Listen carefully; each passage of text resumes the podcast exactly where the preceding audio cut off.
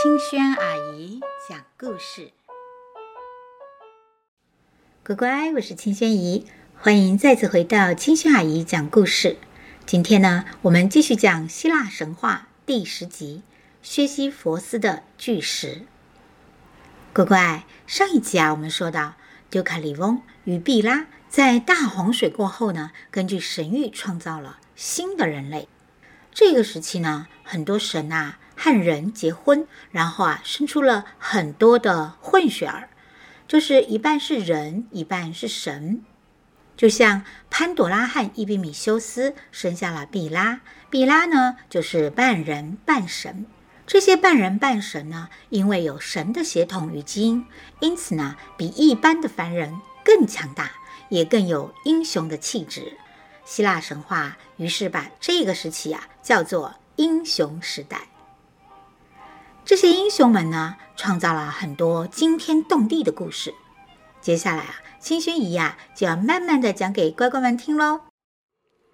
我们刚刚说到啊，丢卡利翁与毕拉创造了英雄时代的人类。后来呢，他们自己也生下了一个儿子，叫做赫楞。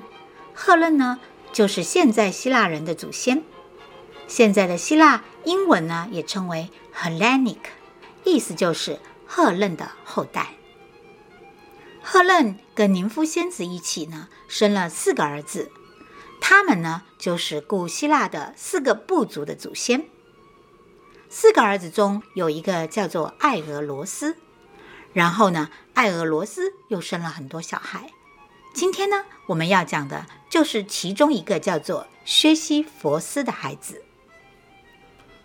薛西弗斯呢是一个非常聪明的人，他。创造并统治了一个叫做柯林斯的王国。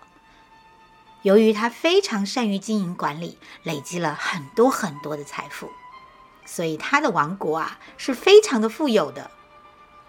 柯林斯这个地方呢，到现在也是希腊很有名的古城哦。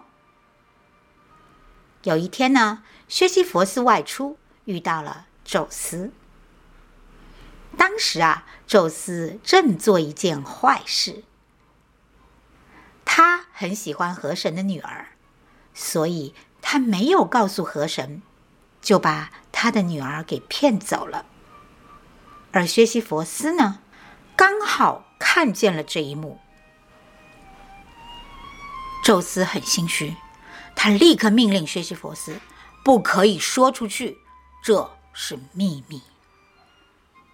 可是，乖乖，河神发现女儿不见了，会不会很着急呀？所以呀，河神就到处找，找啊找。有一天呢，他就找到了柯林斯。他问国王薛西佛斯：“尊敬的国王，我的女儿不见了，你有听过她的消息吗？”学习佛思想啊，嗯，这个嘛不好说啊。如果我要是告诉了河神，我就会被宙斯惩罚。可是河神找不到女儿呢，也是很可怜呐。唉，薛西弗斯很聪明啊，因为作为要照顾臣民的国王呢，他想到了一个。方法，于是他就跟河神说：“啊，我知道你的女儿在哪里呀。”话还没说完，河神立刻问：“啊，你知道啊，在哪里？我的女儿在哪里呀？”薛西弗斯说：“我是可以告诉你啊，不过我要是告诉你了，我可就要遭殃了。”我们柯林斯城啊，满缺水的，大家喝水啊都要走很远的路去取水。我们缺少一个可以源源不绝流淌的泉水。你河神可以帮我们吗？如果你可以，我就告诉你女儿去哪里了。河神非常着急自己女儿的下落，于是呢，马上就答应了。很快啊，柯林斯城的阿弗罗代提神庙地下呢，开始涌出来一股清泉。柯林斯的人民非常的高兴，而作为回报，薛西佛斯就把宙斯带走河神女儿的事全盘告诉了河神爸爸。但是，薛西佛斯没有遵守与宙斯的承诺，所以宙斯不开心了。薛西佛斯竟然泄露我的秘密，于是他命令冥神黑帝斯将薛西佛斯带到地狱。乖乖，黑帝斯是谁呀？这个黑帝斯呀，是宙斯的兄弟。当初呢，宙斯定天下的时候啊，大家抽签，宙斯、波塞顿、黑帝斯各抽中天空、海洋与地府冥界。所以呢，黑帝斯就掌管冥界，一辈子都住在黑暗的地底世界。当初呢，宙斯大战泰坦巨神的时候啊，百臂巨人除了送给宙斯闪电，他们也送给黑帝斯一副隐形的头盔，只要戴上头盔，别人就看不见他了。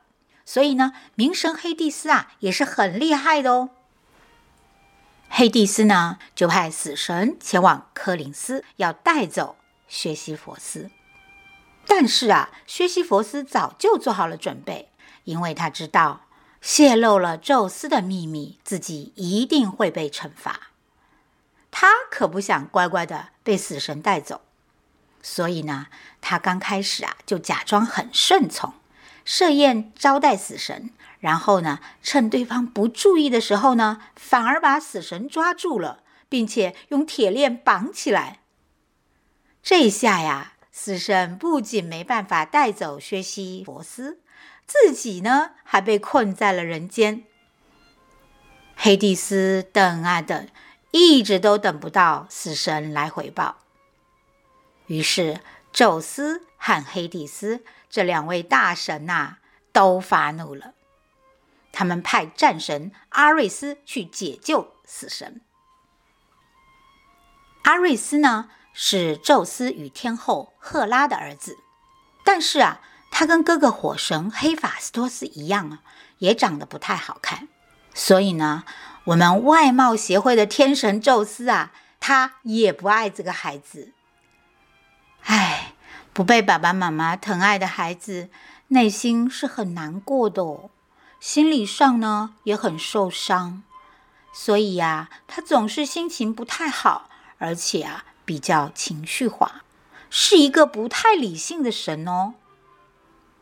这样一个不理性的战神呢，很快就用蛮力把死神救了出来，然后死神立刻就带走了学习佛寺的灵魂。薛西弗斯知道自己这次啊是逃不掉了。但是啊，他仍旧不服输，他想要用头脑跟命运拼一下。他临走前呐、对他的妻子说啊：“记住，千万不要埋葬我的尸体，也不要祭拜冥神。不过呢，因为冥神有一个规定，如果一个人死去没有被埋葬啊，是没有资格待在冥界的。”所以呢，学习佛斯就对冥神黑帝斯说：“啊，你看，我的妻子竟然没有为我举办葬礼，也不祭拜冥神，真是大大的不敬啊！你看，可不可以让我请假三天，我回去教训他一下，让他为我举办葬礼，准备祭品祭拜，然后我再回来？你看可以吗？”黑帝斯呢，看薛西佛斯啊说的情真意切的。竟然啊，就相信了他。